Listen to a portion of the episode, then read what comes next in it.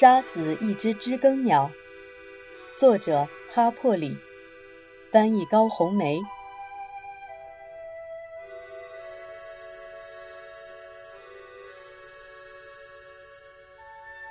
第二十八章，已是十月的最后一天，天气却出奇的暖和，我们甚至都用不着穿夹克。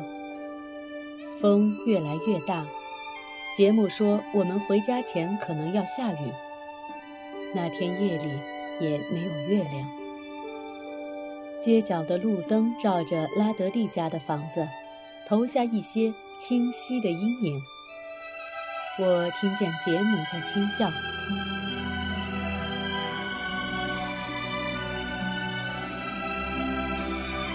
嘿，今晚肯定没人去打扰他们。他说。杰姆拿着我的火腿西装，样子比较吃力。他确实不好拿。我觉得杰姆这样做很有骑士风度。这地方还挺吓人的，是吧？我说。怪人不会害谁，不过我还是很高兴你能来。你知道，阿迪克斯是不会让你一个人晚上去学校的。杰姆说：“不用担心，转过街角，穿过操场就到了。那操场让小女孩夜里穿过去可是够长的。”杰姆打趣说：“你不害怕鬼吗？”我俩都大笑起来。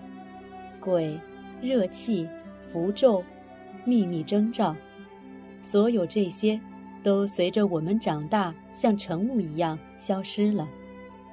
那个口诀是什么来着？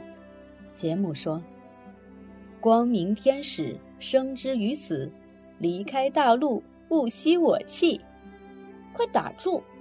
我说：“我们已走到拉德利家房前。”杰姆说：“怪人肯定不在家。”你听，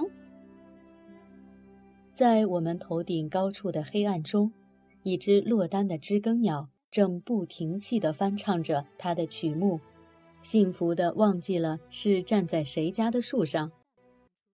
他先来了一段葵花鸟尖利的叽叽声，又转为蓝鸟暴躁的嘎嘎声，稍后又变成了破维尔鸟的忧伤的哀叹曲。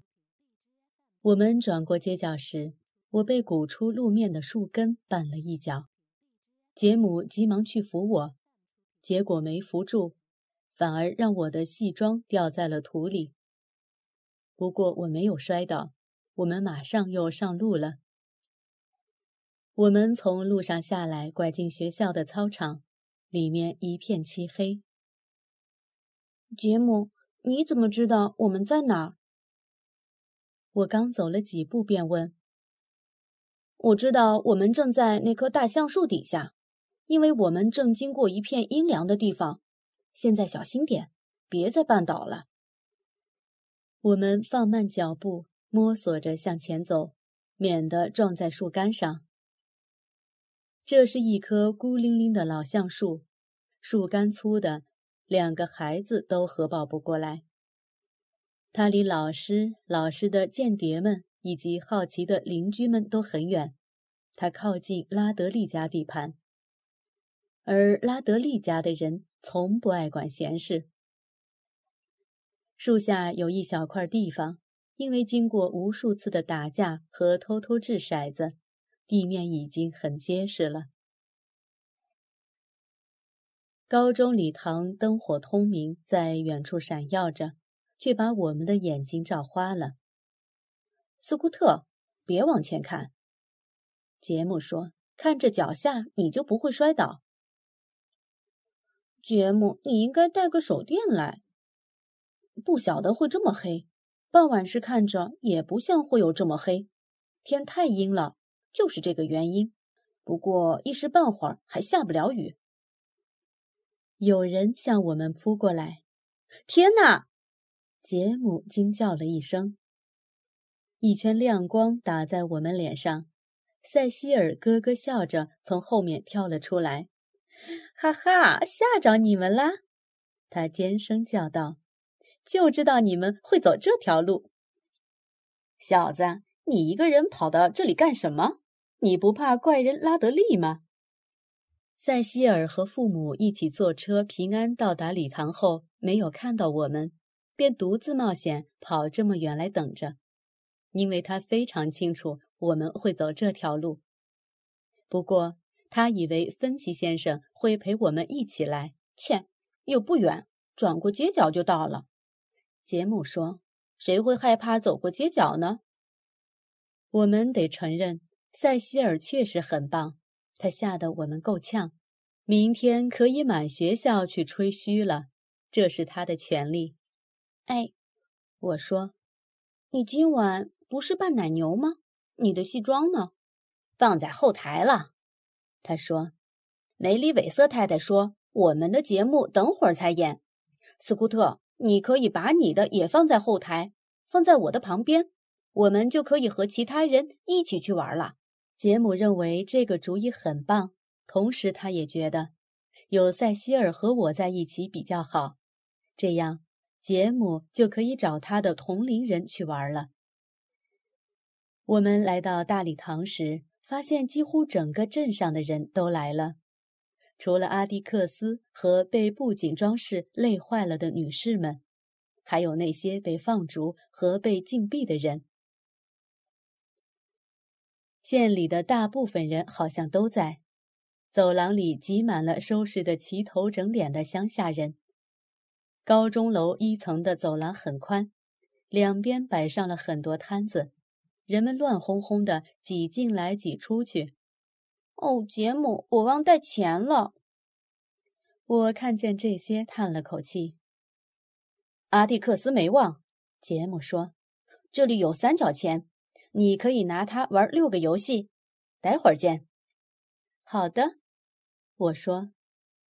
有了这三角钱和塞西尔，我就很满足了。我和塞西尔走到大礼堂的前面。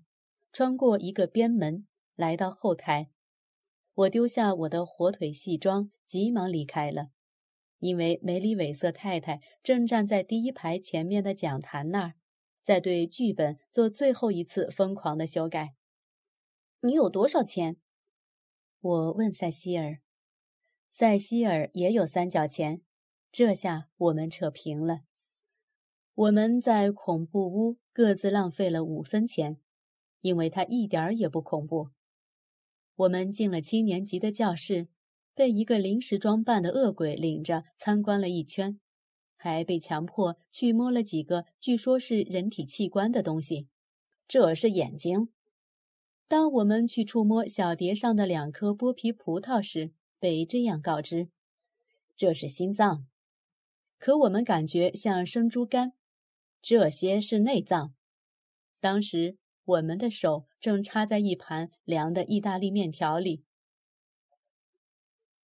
塞西尔和我逛了几个摊子，我们每人买了一袋泰勒法官太太自制的蛋白软糖。我想去玩咸苹果的游戏，可塞西尔说那不卫生。他妈妈说，那么多人把头浸在同一个盆里，会得传染病。现在镇上没有传染病啊。我反驳说：“可塞西尔说，他妈妈说了，啃别人啃过的苹果不卫生。”我后来就此事问了亚历山德拉姑姑，她说持这种观点的一般都是社会上想往上爬的人。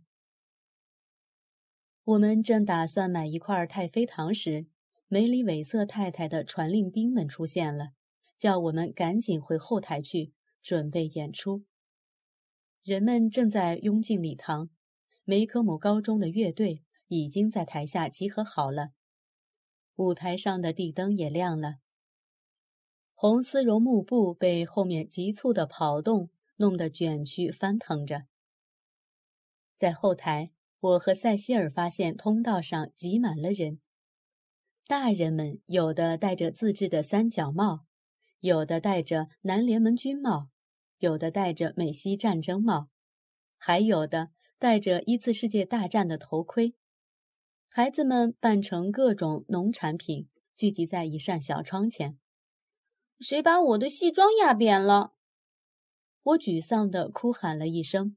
梅里韦瑟太太飞跑过来，把那些铁丝网重新调整好形状，把我塞了进去。斯库特，你在里面还好吗？塞西尔问。你听起来好远啊，好像在山坡的另一边。你听起来也不近，我说。乐队奏起了国歌，我们听见观众站起来了。之后，低音鼓敲响了。梅里韦瑟太太站在乐队旁边，她的讲台后面，对梅科姆县说了一句拉丁语祝词。他的意思是，梅里韦瑟太太说，为那些愚钝的人翻译着。穿越艰难，直达星空。随即，他又毫无必要地加上了一句：“一出庆典剧。”估计他不解释，大家都不知道。塞西尔悄声说，马上被人嘘了一声。全镇人都知道那句话，我低声说。可是还有乡下人呢，塞西尔说。你们后面的安静！有人命令说，我们便不作声了。梅里韦瑟太太每讲一句话，低音鼓就要咚咚敲几声。她用忧伤的调子吟诵着：“梅科姆县如何比本州的历史更悠久？它是原密西西比和亚拉巴马辖区的一部分。第一个踏上这片原始森林的白种人。”是遗嘱查验官出了五福的一位曾叔祖，他后来就杳无音信了。此后到来的是英勇无畏的梅科姆上校，本县就是以他的名字命名的。安德鲁·杰克逊派遣他来掌管本地，可是他的自信心用错了地方，方向感很差，结果给所有随他一起奔赴克里克战争的人带来了灾难。梅科姆上校下决心要在当地推行民主，可是他发起第一场战役也成了他的最后一场。他通过一个友好的印第安传令员接到的上级命令是向南部进发。梅科姆上校通过观察树干上的苔藓，确定了哪儿是南方之后，便不顾下级的拼死进谏，满怀壮志地出发了。他准备去击溃敌人，却把队伍带进了西北方的原始森林中，困在里面出不来，最后被开发内陆的定居者们搭救了。梅里韦瑟太太用了三十分钟来描述梅科姆上校的丰功伟绩。我发现，如果弯下膝盖，可以把它们塞在我的戏装下面，这样我就差不多能坐下了。我坐下来，听着梅里韦瑟太太的嗡嗡声和低音鼓的咚咚声，很快就睡着了。后来他们说，梅里韦瑟太太使尽浑身解数，要把最后一幕弄得特别辉煌。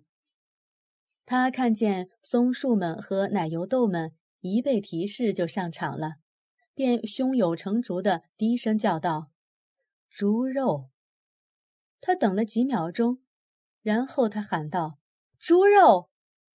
还是没动静，他便大喝一声：“猪肉！”我肯定是在睡梦中听到了他的喊声，或者是乐队演奏《南方》时把我吵醒了。反正等我选择上场时，梅里韦瑟太太正举着周旗，耀武扬威地登上了舞台。说选择可不对。我想，我其实是要去追赶其他同伴。他们后来告诉我说，泰勒法官跑到大礼堂后面，在那里使劲地拍打膝盖，笑得喘不过气来。泰勒太太只好给他送了杯水和药丸过去。梅里韦瑟太太好像成功了，大家都在欢呼。可是他在后台逮住我，是我毁了他的庆典。他把我说的很难过，但杰姆来接我时，却满怀同情。他说：“从他坐的地方看不清我的戏装。”我搞不明白他是怎么透过戏装知道我心情不好的呢？不过他说我演的不错，只是上场晚了点儿，没什么大不了的。杰姆现在几乎变得和阿迪克斯一样好了，总能在情况不妙的时候让你依然感觉不错。我说几乎是因为杰姆还不能说服我去穿过人群，于是他便默默地陪我待在后台。等着观众们散去。斯库特，你想把它脱掉吗？他问。不想，我要穿着它。我说，我可以用它掩饰我的尴尬。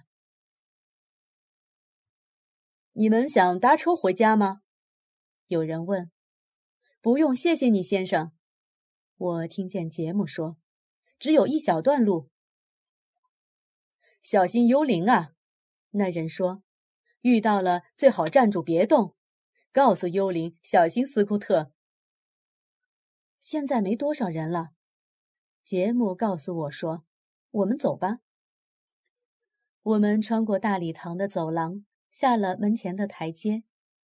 外面是一片漆黑，剩下的几辆车都停在楼的另一侧，他们的车灯也帮不了我们什么忙。要是有车走这个方向，我们就能看清楚些。”杰姆说。“斯库特，让我来扶住你那个火腿肘子，你可能会失去平衡。”“我能看清路面。”“哦，不过你可能会失去平衡。”我感到头上被轻轻按了一下，猜测杰姆已经抓住了火腿的顶子。“你抓住我了？”“嗯。”我们开始穿过黑暗的操场，同时小心地看着脚下。杰姆，我说：“我把鞋子忘在后台了。”好吧，我们回去取。可是我们刚转过身，大礼堂的灯就熄灭了。你可以明天来拿，他说。可明天是星期天。当杰姆把我转向回家的方向时，我反驳说。让管理员帮你开门，斯库特。嗯，没什么。杰姆很久不这样了，我猜不透他到底在想什么。他要想告诉我会说的，也许他要回到家再告诉我。我感觉到他的手指压着我的西装顶子，好像压得有些紧。我晃了晃脑袋。杰姆，你用不着。斯库特，静一分钟，别作声。他说，捏了我一下。我们沉默着走了一段路。一分钟到了，我说。你在想什么？我转身看他，可是连他的轮廓都看不清。我好像听见了什么。他说：“停一下。”我们停下了。听见什么了吗？他问。没有。我们刚走了不到五步，他又叫我停下来。杰姆，你是不是想吓唬我？你知道我已经太大了。别作声。他说。我知道他不是开玩笑。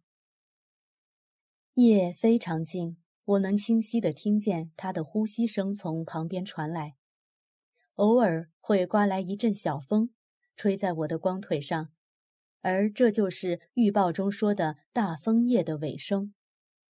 此时正是暴风雨来临前的沉寂时刻，我们屏息听着。刚听见有只老狗，我说：“不是那个。”杰姆回答说。我们走路时我能听见，可是，一停下来就没有了。那是我戏装发出的沙沙声。哦，我明白了，是万圣节把你弄得神经兮兮。我这些话更多是为了说服自己，而不是节目，因为确实，当我们一走起来，我也听见了他说的那声音。它不是我的戏装发出的，肯定又是老塞西尔。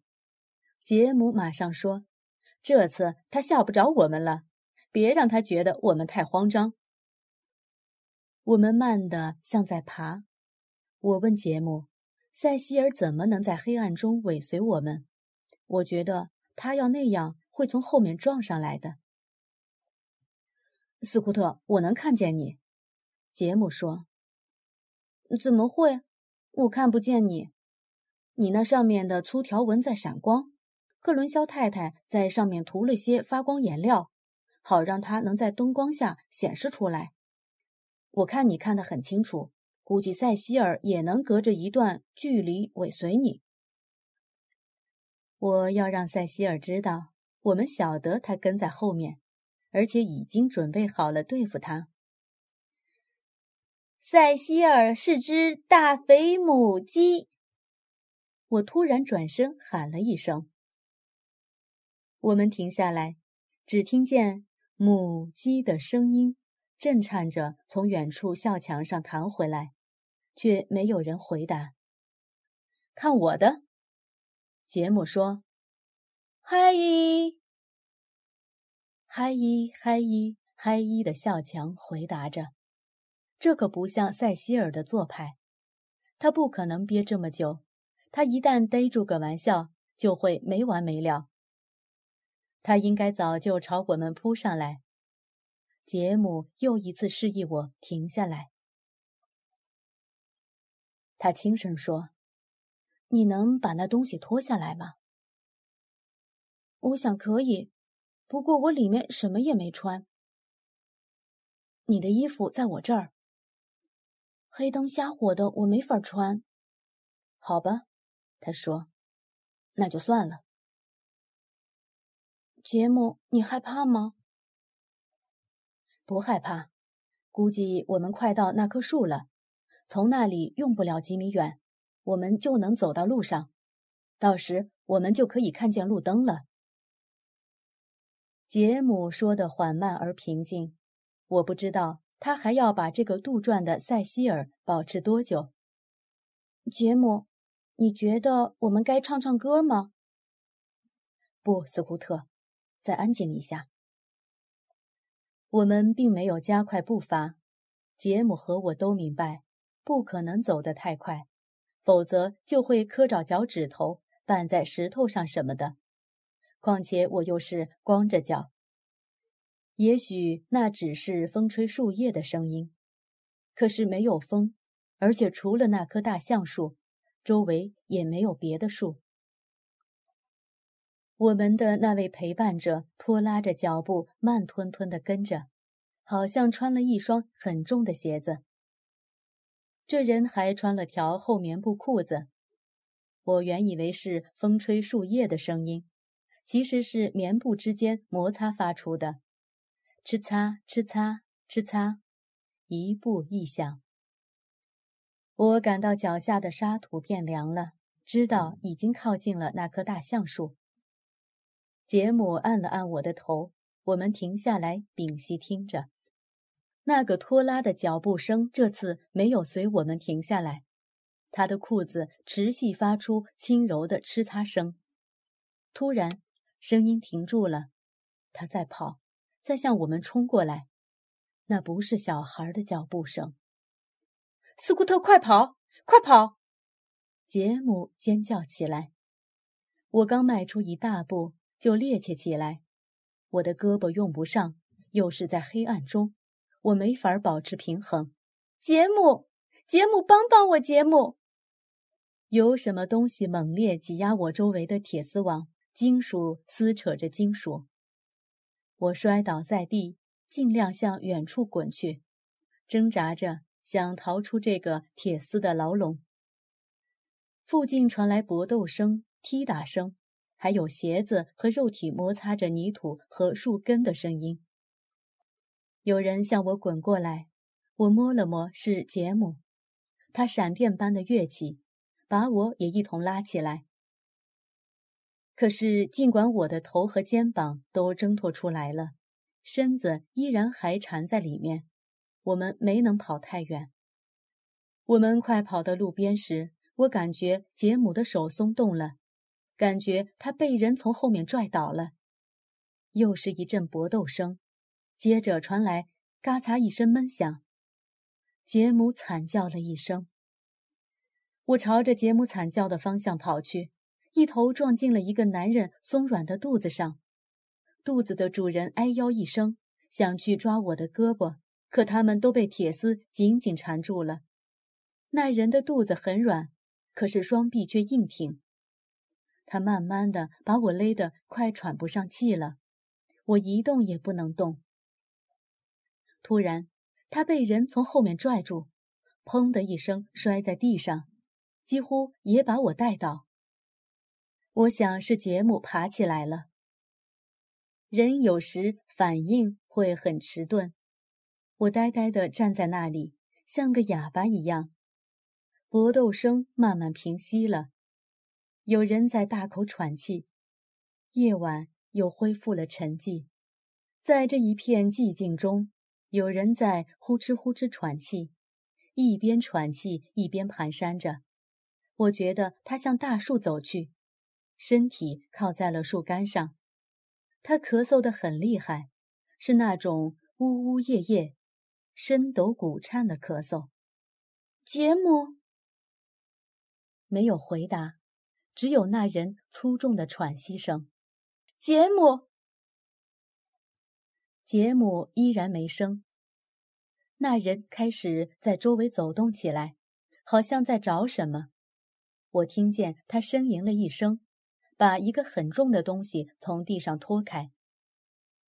我慢慢才意识到，现在树下有四个人了。阿迪克斯。那人脚步沉重而踉跄地向大路走去，我朝着他刚才待过的地方走去，发疯般地摸索着地面，用脚趾探着路。很快，我就触到了一个人。杰姆，我的脚趾触到了裤子、皮带扣、纽扣和一个我辨别不出的东西，接着是领子，再后是脸。那脸上的硬胡茬告诉我。这不是节目，我闻见了一股酒气。我朝着觉得是路的方向走去，我不是很确定，因为我被转了那么多次。不过我还是找到了，看见了路灯，有个男人正在灯下走着，那人走得踉踉跄跄，好像在抱着一个对他来说太重的东西。他在街角拐弯了。他抱的是杰姆。杰姆的一只胳膊耷拉在前面，疯狂地晃悠着。等我赶到街角时，那人正穿过我家前院。这时门口映出了阿蒂克斯的身影。他跑下台阶，和那人一起把杰姆抬了进去。我来到门口时，他们已经进到过道里面。亚历山德拉姑姑跑过来接我。快叫雷诺兹医生！阿迪克斯的声音从杰姆房间里尖利地传出来。斯库特在哪儿？他在这儿。亚历山德拉姑姑喊道，拉着我一起向电话走去。他一个劲儿地拽着我。我没事，姑姑。我说：“你快打电话。”他从挂机上拉出听筒，说：“欧拉梅。”接雷诺兹医生，快！阿格尼斯，你爸爸在家吗？哦，上帝啊，他去哪儿了？请你告诉他赶快来一趟，求求你，非常紧急。亚历山德拉姑姑根本不需要自报家门，梅科姆人彼此都听得出对方的声音。阿迪克斯从杰姆房里出来了，亚历山德拉姑姑刚挂断电话。阿迪克斯就把听筒从他手里接了过去，他使劲摇着电话机，跟着就说：“欧拉梅，请接警长。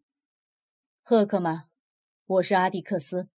有人追杀我的孩子，杰姆受伤了，就在从学校回家的路上。我不能离开我儿子，麻烦你帮我跑一趟，看看那人还在不在附近。估计你现在找不到他。”如果万一找到了，我倒想看看他是谁。现在就得去。谢谢你，赫克。阿迪克斯，杰姆死了吗？没有，斯库特。妹妹，帮我照看着他。他喊着进到杰姆房间里去了。亚历山德拉姑姑手指哆嗦着，帮我把身上压扁的布片和铁丝展开来。亲爱的，你没事吧？他把我解脱出来时，一遍又一遍地问。出来之后就舒服多了。我的胳膊开始感到刺痛，上面满是六角形的红印子。我揉了揉，感觉好些了。姑姑，谢姆死了吗？没有，没有，亲爱的，他只是晕过去了。等雷诺兹医生来了，我们才能知道他伤得有多重。琼·路易斯，发生了什么事？我不知道。他没再问什么。他去给我拿了些衣服，让我穿上。如果我当时想得起来，一定让他永远记住这件事。他在神思恍惚中给我拿了一条背带裤。亲爱的，把这个穿上吧，他说，递给了我一件他平时最鄙夷的服装。他匆匆回到杰姆房间里，跟着又到门厅里来看我。他茫然地拍拍我，接着又回杰姆房间去了。有辆车在我家房前停下来，我很熟悉雷诺兹医生的脚步声，就像熟悉我父亲的一样。是他把我和杰姆接到这个世间来，是他引领着我们度过了患病的时日。面对那小孩子可能得的种种疾病，其中还包括杰姆从树屋上摔下来那次，而且他从来也没有失去过我们的友谊。雷诺兹医生说：“如果我们长疖子的话，情况可能就不同了。”不过我们对此表示怀疑。他进门便叫了一声：“上帝啊！”他向我走过来说。你还能站着，随即就调转了方向。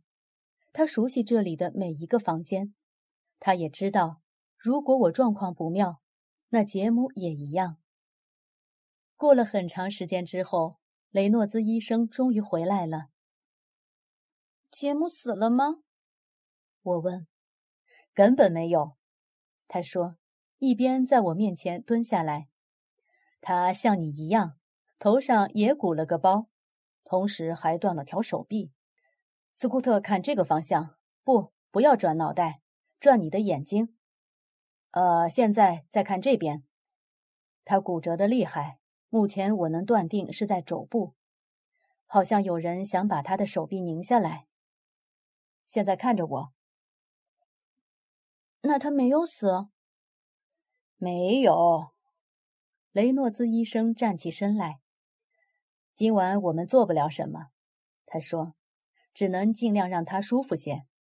我们明天再给他的手臂照 X 光，看样子他得把手臂吊起来一段时间了。